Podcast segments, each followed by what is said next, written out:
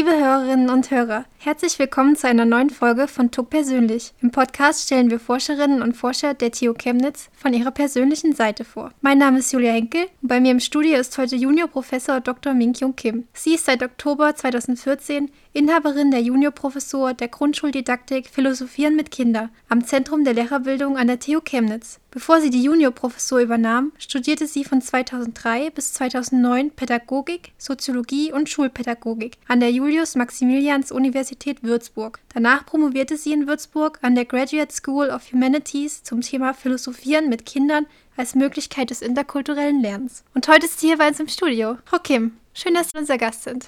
Ja, schön. Vielen Dank für die Einladung. Frau Kim, im Wintersemester 2017-2018 veranstaltete Ihre Professur in Chemnitz drei Vortragsabende zum Thema Heimat. Sie selbst sind ja Koreanerin und arbeiten in Deutschland. Was bedeutet denn Heimat für Sie? Ja, das ist eine gute Frage. Äh, Heimat ist für mich ähm, ein Ort, wo ich mich wohlfühle und geborgen und äh, wo ich mich auch zugehörig fühle. Daher würde ich sagen, ich habe mittlerweile zwei Heimaten, äh, sowohl Südkorea als auch ähm, Deutschland, ähm, weil ich natürlich ähm, in den beiden Ländern sehr wohlfühle und äh, viele Sachen gut auskenne. Ja, und in den beiden Ländern kann ich mit der Sprache gut zurechtkommen. Und der Heimatbegriff hat sich natürlich auch in, während der Zeit in Deutschland geändert bei mir. Ja, früher fühlte ich mich in Seoul in Südkorea fremd, weil ich aus Daegu komme.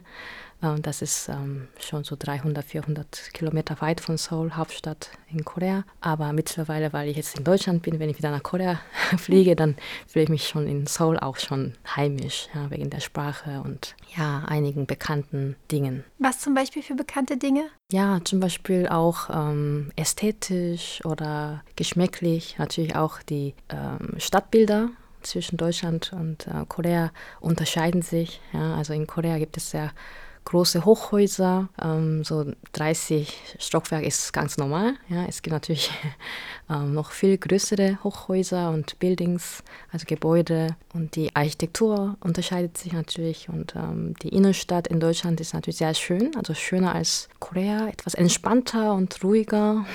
Also nicht so laut äh, wie in Südkorea. Nicht so viele Menschen. Ja, so viele Menschen und ähm, auch viele Musik laufen, auch so vor den Läden. Und daher etwas, ähm, ja, vielleicht kommt das mehr ein bisschen so dynamischer oder ähm, hektischer manchmal vor. Sind Sie noch oft in Korea? Also fahren Sie oft dahin? Also dieses Jahr fliege ich nicht dahin, aber normalerweise fahre ich so durchschnittlich einmal pro Jahr im Urlaub in Korea, weil ich meine Familie besuchen möchte, ja. meine Freunde und so weiter. Und ähm, vor einigen Jahren war ich auch dienstlich ähm, zweimal, dreimal da. Na, perfekt. Ja, das war sehr schön. Genau, ähm, Sie haben ja auch Ihre Schulausbildung in Südkorea absolviert. Warum haben Sie sich dann für ein Studium in Deutschland entschieden? Ja, das ist auch eine gute Frage. ja, warum nicht ähm, in China oder in ja. Russland, in den USA studieren? Ja. Vor allem nicht, warum nicht in Südkorea? Ja, stimmt. Das ist eine ähm, gute Frage, weil äh, die Entscheidung war äh, nicht so ganz einfach, mhm. erstmal ja in die ganz in den ganz anderen Kulturkreis zu fliegen. Ja. Ja, und ich konnte damals auch kaum Deutsch sprechen, aber ähm, ich hatte schon einen persönlichen Zugang äh, zu Deutschland, ähm, weil eine Tante von mir in Deutschland schon studiert hat in der Zeit und in Deutschland lebte, habe ich schon in meiner Schulzeit sehr viel über Deutschland erfahren. Ja, über das soziale System in Deutschland, über, über das Bildungssystem, politisches System in Deutschland. Und ähm, ich habe sehr bewundert über Deutschland und ich wollte auch unbedingt eine Fremdsprache Sprache wirklich in dem Land mal lernen. Ja, mit 18 will man auch weg von der Familie. das war auf jeden Fall bei mir so. Das war eine gute Chance auch äh, für mich, was Neues zu erfahren. Also mhm. ich muss sagen, damals war ich wirklich so ein Frosch im Brunnen, sagt man in Korea. Wenn jemand nur noch eine Welt kennt, ja. ja. und gar keine andere Perspektiven hat. Und ähm, ja, dadurch, dass ich ähm, kaum im Ausland war davor, war ich sehr neugierig und ich wollte auch ein neues Leben erfahren. Ja, ich finde es sehr mutig, in ein fremdes Land zu gehen, ohne die Sprache so richtig mm. zu können. War es für Sie schwer, dann Deutsch zu lernen? Also Ja, das war schon sehr schwer. Also natürlich erstmal ähm, fühlten sich einige Wörter sehr fremd an. Zum Beispiel? Zum Beispiel, ich musste Entschuldigung sagen, als mhm. ich im Bus ja, jemand kurz irgendwie berührt habe oder so. Und da kam dieses Wort aus meinem Mund raus, aber so, das fühlte sich so fremd an. und damals konnte ich ähm, kaum Deutsch und dadurch ähm, war das die deutsche Sprache oder die Aussprache war nicht so ganz äh, vertraut ja. für mich. Und Deutsch lernen hat mir trotzdem Spaß gemacht, weil ich ähm, in diesen Sprachkursen unterschiedliche Leute, meistens natürlich ausländische Studierende mhm. oder ausländische Leute aus ganzer Welt kennengelernt habe und war das deswegen schon sehr schön. Das war auch ein, eine neue Erfahrung. Ja, in meiner Heimat sozusagen, wo ich geboren bin und aufgewachsen bin, da waren nur Koreaner. Ja. Jetzt hat sich natürlich auch ein bisschen geändert, aber das war sehr homogen und ich habe in Deutschland zum ersten Mal alle Leute aus ganzer Welt kennengelernt und auch in diesem Sprachkurs konnte ich durch gute äh, Deutschlehrer, das waren also natürlich auch deutsche Personen, die ich zum ersten Mal so richtig Kontakt hatten. Ähm, ja, ich hatte eigentlich gute äh, Sprachlehrer. Und daher hatte ich auch Spaß. Ja, nur ähm, erste Krise gab es äh, während des Studiums, also am Anfang des Studiums, weil natürlich oh. Ich dachte, ich bin gut, ich habe die Sprachprüfung bestanden, aber ähm, die erste Herausforderung ergab sich während des Studiums, ja. Ja, weil, weil man wieder neue Fachbegriffe ja. lernen musste und so weiter. War das dann sehr schwierig für Sie, die Dozenten verfolgen zu können oder mit den Kommilitonen zu reden? Ja, das war im, natürlich in den ersten Semestern sehr schwierig. Ich kann mich immer noch daran erinnern, dass ich wirklich sehr ähm, frustriert war nach einer Vorlesung, weil dort ein Professor sehr viel genuschelt hat oder auch sehr leise gesprochen ja, hat. Das, das war auch etwas ähm, ältere Professor, der ähm, kurz vor der Pension war und ähm, da haben sich auch einige deutsche Studenten gemeldet und gesagt, können Sie ein bisschen lauter, deutlicher sprechen. Oh. Ja, und da habe ich wahrscheinlich 10 Prozent oder 20 Prozent verstanden. Da war ich ähm, schon frustriert, aber es gab auch ähm, einen ganz anderen Professor, der sehr langsam und sehr deutlich gesprochen hat. Da konnte ich wieder ein bisschen mehr mhm. Selbstbewusstsein erhalten. Mal abgesehen von den guten Sprachlehrern und den nuschelnden Dozenten, wie haben Sie damals Ihr Ankommen in Deutschland erlebt? Da waren viele Sachen sehr fremd und neu für mich. Also Stadtbilder ja, und wie die Leute sich begrüßt haben natürlich. Also die Verhaltensart sahen auch ein bisschen anders aus.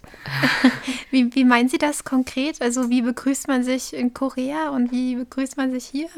ich denke, es, ich konnte mehr so Kontakt, ähm, also mehr körperlich Kontakt beobachten. Also dass man ja. mehr umarmt und manchmal auch auf der Wange küsst und so ja, weiter. Genau. Und das hat sich natürlich auch in Korea mit der Zeit entwickelt oder geändert, aber in der Zeit ähm, konnte man das auch beobachten, dass das ein bisschen anders ist. Zum Beispiel weggehen, also Koreaner gehen, also Südkoreaner gehen noch öfter ein bisschen weg zum Essen. Mhm, so ausgehen, genau, ja. Ausgehen, genau, und ähm, bleiben immer sehr spät auch, auch äh, draußen. Ja selten sind sie zu Hause, hätte das Gefühl. Und während Deutsche wäre eher so oft auch zu Hause bleiben und äh, essen gehen draußen ist nicht so ganz ähm, häufig wie in hm. Korea. Haben Sie das jetzt so für sich übernommen? Sind Sie jetzt auch oft zu Hause oder gehen Sie trotzdem noch oft aus? Ich gehe schon oft aus. Also das ist je nach auch äh, Wetter und mhm. Saison abhängig, unterschiedlich.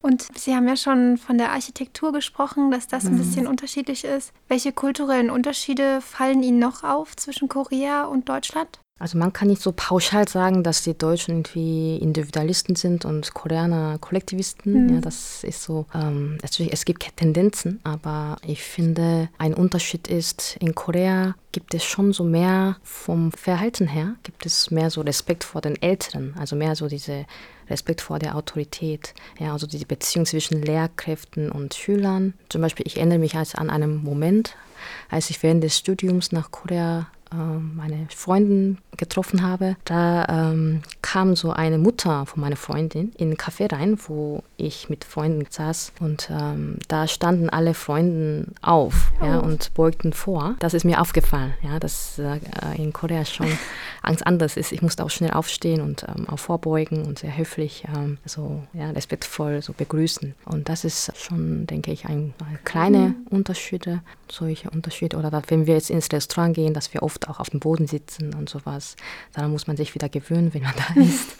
Oder dass man aufpassen muss, dass man, wenn man Koreanisch spricht, dass man auch auf die höfliche Formeln, ne, höfliche Wörter und so weiter äh, achten sollte. Mhm. Ist es schwierig, sich dann immer wieder anzupassen, wenn man nach Korea kommt oder nach Deutschland, wenn man dann lange weg war? Dadurch, dass ich schon beide Kulturen gut auskenne, ist das nicht so schwierig. Aber schon, wenn ich jetzt nach Korea fliege und meine Freunde oder Verwandten treffe, dann kommen immer einige Sachen oder fallen einige Sachen auf was ich ähm, vergessen habe, ja, weil ich das lange nicht mehr erlebt habe. Oder ja, wie man lacht, ist manchmal auch anders. Man klatscht dabei mehr oder ein bisschen noch lauter.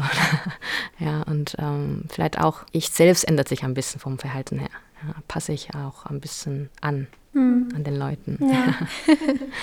Kommen wir mal kurz auf Ihre Arbeit zu sprechen. Ihre Professur beschäftigt sich mit dem Fachgebiet Grundschuldidaktik, Philosophieren mit Kindern. Kann man sich jetzt darunter vorstellen, dass Schulkinder über Nietzsche oder Aristoteles sprechen oder was genau macht man? Ja, also viele denken erstmal, wenn ich vom Philosophen mit Kindern erzähle, können die Kinder überhaupt philosophieren, ja, weil man erstmal an solchen Philosophen denkt. Aber genau beim Philosophen mit Kindern geht es nicht darum, dass man die philosophische Texte gemeinsam mit den Kindern liest. Also es geht gar nicht darum, dass man Aristoteles Argumentationen ähm, rekonstruiert, sondern äh, es geht darum, mit den Kindern über die grundlegenden philosophischen Fragen nachdenkt und spricht. Das heißt, was ist Zeit, was ist ein gutes Leben, was ist Menschen oder was ist ein glückliches Leben. Ja, also das sind so grundlegende Fragestellungen, aber natürlich, ähm, man fängt nicht mit einer solcher abstrakten Frage an, sondern anhand von eines Bilderbuchs oder anhand einer kurzen Geschichte, anhand von einer Dilemma-Geschichte fängt man an, mit Kindern über solche Fragestellungen nachzudenken mhm. und auch zu diskutieren. Und ja, die Kinder sollen nicht einfach so Meinungen, ihre Meinungen äußern, sondern lernen auch sie zu begründen. Ja. Und ähm, dann irgendwann müssen sie sich auch dadurch ähm, so kritische Urteilsfähigkeit entwickeln, aber auch natürlich gewisse Haltung, ja, Offenheit und auch Toleranz gegenüber ähm, Andersdenkenden. Genau, das ist eigentlich auch das Ziel des Philosophins mit Kindern. Wie alt sind die Kinder? Meine Professur konzentriert sich auf die Grundschuldidaktik und daher die Kinder sind von der ersten bis vierten Klasse. Ja, ich habe auch schon mit der fünften oder sechsten Klässler so ein Gespräch geführt, regelmäßig in einem Projekt, aber ähm, normalerweise mhm. sind die Kinder, die schon ähm, sprachlich gut artikulieren können. Ne? Idealerweise diese Urteilsfähigkeit können sich dann im Lauf der mhm. Grundschule entwickeln. Und äh, machen die Kinder das gern, also über sowas zu sprechen, so relativ tiefgründige Themen auch mhm. irgendwie zu besprechen? Also das stößt dann schon auf Anklang? Ja, genau. Also das ist Philosophie klingt erstmal sehr schwierig. Ja, sehr trocken. Sehr trocken, ja. ja. Oh, das ist vielleicht nicht jetzt für die Kinder, aber Kinder sind natürlich ähm, haben noch nicht so festgefahrene Denkmuster wie mhm. bei den Erwachsenen und sie sehen manchmal auch die Dinge ein bisschen anders als Erwachsene und ähm, haben natürlich auch viele Fragen. Ne? Also viele erzählen auch davon, dass viele Kinder Warum-Fragen stellen. Äh, in meinem Projekt habe ich erfahren, dass die Kinder sich auch für die gesellschaftlich äh, relevante Themen mhm. interessieren, zum wie, wie, zum Beispiel ähm, Flüchtlinge. Ja? Und weil sie ja. natürlich auch von den sozialen Medien oder von den, von den Medien oft ähm, hören, haben sie auch Interesse daran, darüber zu sprechen. Mhm. Ja? Oder über, also in der fünften Klasse hat ein Junge vorgeschlagen, ja, wir möchten gerne über Rassismus sprechen. Ja. Und das war auch ein Vorschlag von den Kindern oder ja, Freundschaft, das ist ein Klassiker. Natürlich, ähm, was ist ein, eine wahre Freundschaft, was ist echte Freundschaft, was macht eine, eine gute Freundschaft aus? Das ist auch ein Thema, was alle Kinder interessiert, aber es gibt da auch Unterschiede. Viele Jungs wollten immer über Computerspiele oder Technik sprechen, das war immer so Vorschlag oft. Oder äh, Mädchen wollten mehr so über Tiere und äh, Umwelt sprechen. Also gibt es schon auch ähm, Tendenzen, mhm. ja, natürlich, aber viele Kinder hatten auch Interesse an so gesellschaftlich relevante Themen. Genau, Sie haben ja gerade eben schon gesagt, dass äh, mal der Vorschlag Rassismus mhm. kam als Themengebiet. Und Sie forschen ja auch unter anderem im Bereich der interkulturellen Bildung und beschäftigen sich mit Vorurteilen ähm, und Rassismus bei Kindern. Zu welchen Ergebnissen sind Sie denn im Rahmen dieser Forschung schon gekommen? Also ich habe so bislang zwei kleine empirische Studie durchgeführt in Chemnitz und auch ähm, einige Projekte in der Grundschule gehabt und daraus ja, kam man zur Folge oder zur, äh, zu den Ergebnissen, dass die Kinder auch Vorurteile entwickeln. Das heißt, dass vor allem das soziale Umfeld einen großen Einfluss auf die Bildung von Vorurteilen bei den Kindern mhm. Einfluss nimmt. Also das heißt, ähm, wenn ein, eine Bezugsperson bestimmte Einstellungen hat gegenüber zum Beispiel Ausländer ja, oder Flüchtlinge, dann übernimmt das Kind auch bestimmte Floskel oder bestimmte Einstellungen. Ja, und deswegen konnte ich schon auch solche Kommentare von den Kindern hören. Ja, aber Ausländer nehmen Geld weg von uns und solche Sachen. Mhm. Ja, also man merkt schon, dass sie einfach auch solche Kommentare oder Floskeln von den Erwachsenen übernehmen. Ja, natürlich, wenn sie mit den Personen enge Beziehung haben, dann glauben sie auch mehr dran. Klar. Ja, und äh, das hat mehr so Wahrheitsgehalt. Und ähm, wenn sie natürlich aber positive Erfahrungen, also positive Kontakte mit den Kindern mit Migrationshintergrund haben, dann das ähm, beeinflusst äh, auch sehr mhm. positiv auf eigene Einstellungen gegenüber Ausländern zum Beispiel. Ja, und, äh, und dann haben sie weniger Vorurteile und mhm. Stereotypen. Und ähm, ja, in Zukunft möchte ich mehr forschen, wie kann der Ethikunterricht so gestaltet werden, damit äh, die Vorurteile bei den Kindern abgebaut werden ja. kann. Ja, und, und, das ist so meine Perspektive, ja. also was ist, äh, dass man eine Wirkungsstudie entwickelt. Ja. ja, wie Sie schon sagten, es ist auf jeden Fall wichtig, dass Kinder sich ihre eigene Meinung bilden genau. und eben nicht nur die Erwachsenen nachplappern. Genau. Äh, was würden Sie sagen, reizt Sie so ganz allgemein an der Pädagogik? Warum genau das Fach? Ja, ich bin ja an der Professur der Fachdidaktik. Genau.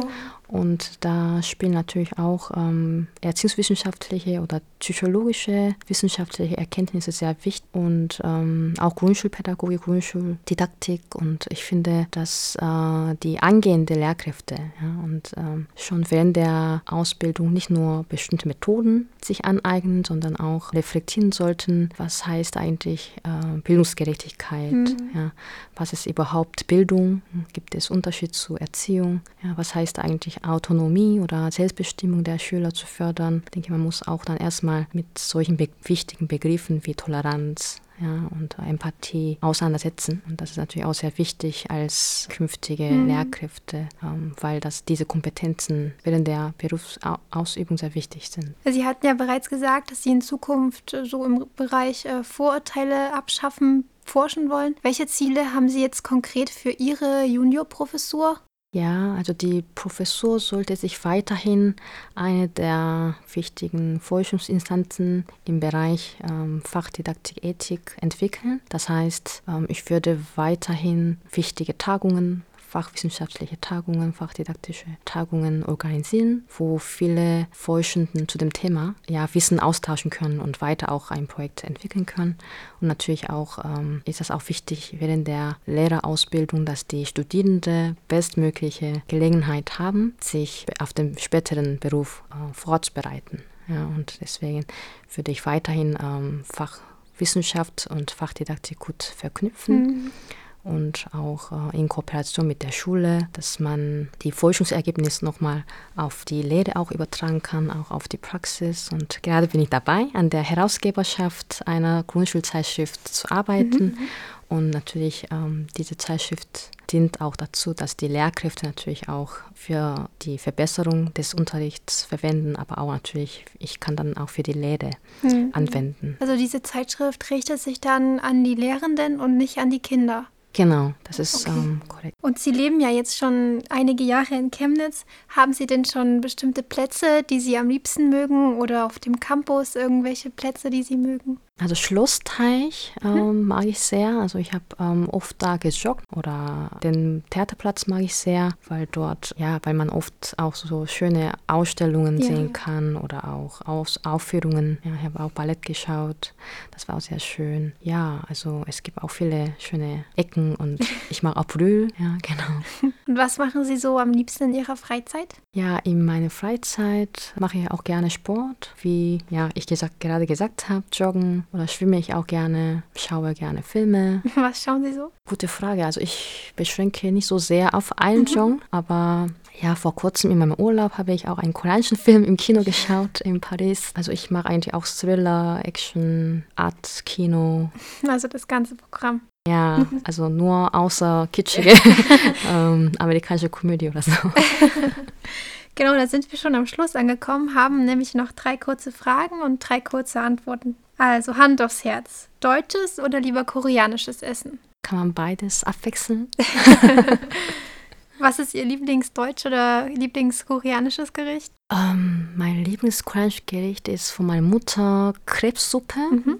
Also ich habe verschiedene Sachen, aber so Krebssuppe, Tintenfischsuppe, sowas mag ich sehr. Ja, aber im Moment esse ich mehr so europäische Essen oder auch deutsche Essen. Zum Beispiel? Zum Beispiel, was ich oft koche, ist, ähm, was sehr einfach ist, Ofenkartoffeln mit Quark. Oh, lecker. Ja. Oder Schwäbisches mag ich auch sehr, so mm. Käsespätzle oh, und sowas. Ja, und ähm, ich bin sehr begeistert. Und ja, neulich bin ich auch sehr begeistert von französischen Essen. Mhm. Ja. Was ist das zum Beispiel? Also ich war vor kurzem in Montpellier und da gab es sehr viel Fisch und ähm, Muscheln und so weiter und Garnelen ja, und äh, mit Pasta und so weiter. Das war sehr lecker. Klingt ja. alles gut. Ihr nächstes Reiseziel? Wien in Österreich. Und was können Sie so gar nicht leiden? Wahrscheinlich habe ich schon einiges dafür, aber was mir gerade einfällt, ist vielleicht ähm, Unhöflichkeit oder unhöfliche Menschen, respektlose Menschen. Ja, Frau Kim, dann danke, dass Sie heute unser Gast waren. Ja, vielen Dank für die Einladung. Dankeschön.